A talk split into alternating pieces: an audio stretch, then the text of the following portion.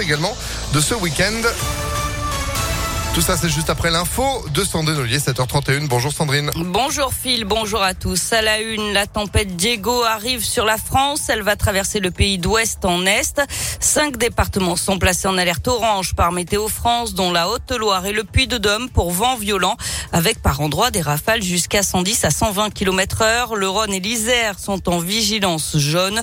Le vent va souffler jusqu'à 55 km heure aujourd'hui à Lyon. Dernier jour de la campagne électorale aujourd'hui et selon un dernier sondage, Emmanuel Macron est toujours en tête des intentions de vote à 26%. Marine Le Pen réduit l'écart, elle est à 23%, suivie de Jean-Luc Mélenchon, 17,5%.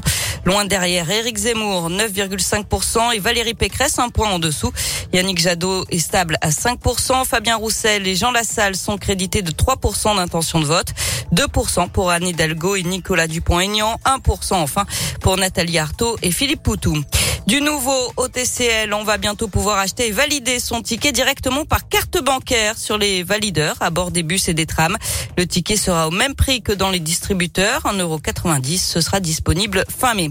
Et puis des lumières tamisées, la musique d'ambiance coupée, les centres commerciaux de la Pardieu et de Confluence instaurent une heure silencieuse du lundi au vendredi de 10h à 11h, une initiative en faveur des personnes autistes pour qui faire les courses dans le bruit peut devenir un enfer.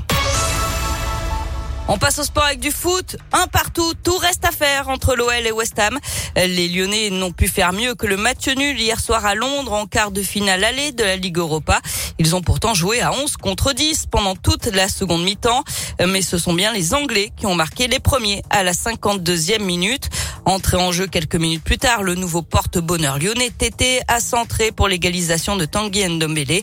C'est le principal. Lyon préserve toutes ses chances de se qualifier pour les demi-finales avant le match retour jeudi prochain à Dessine, mais aurait pu espérer beaucoup mieux au vu de sa domination hier soir. Pour voir le match diffusé sur la chaîne payante RMC Sport, il fallait un abonnement ou se presser dans les bars qui ont fait le plein, à l'image du My Beers de Satonécan où Impact FM a recueilli les réactions des supporters. Des regrets on en a avec les occasions loupées, plus de 20 tirs et euh, un seul but. Mais euh, bon après on n'était pas parti gagnant contre le sixième de première ligue quand même. Ils nous ont bien fait vibrer quoi. C'est vrai que là ça fait plaisir de voir du monde un jeudi pour un match de l'OL parce que bah, ça fait longtemps qu'ils ont pété en championnat européen. C'est le sport quoi. C'est dommage d'avoir joué 45 minutes euh, à 11 contre 10 et de ne pas avoir réussi à au moins avoir un but d'avance. Maintenant, bon, on y croit, on a encore toutes nos chances, donc voilà, on espère que ça va le faire on sera au stade au match retour et puis euh, on sera là pour, euh, pour les quarts finales et puis pour la demi-finale aussi.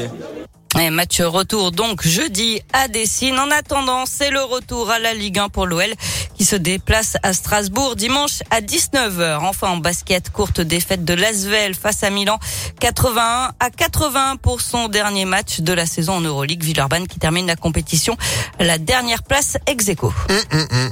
Vous avez pu suivre cette rencontre, vous aviez eu la chance de gagner vos invitations sur euh, Impact, tous en tribune pour soutenir Lasvel, mais aussi euh, l'OL et le Loup à tout moment sur notre site internet. Bonne chance. Merci beaucoup Sandrine. Vous êtes de retour à 8h. À tout à l'heure. 7h34. Météo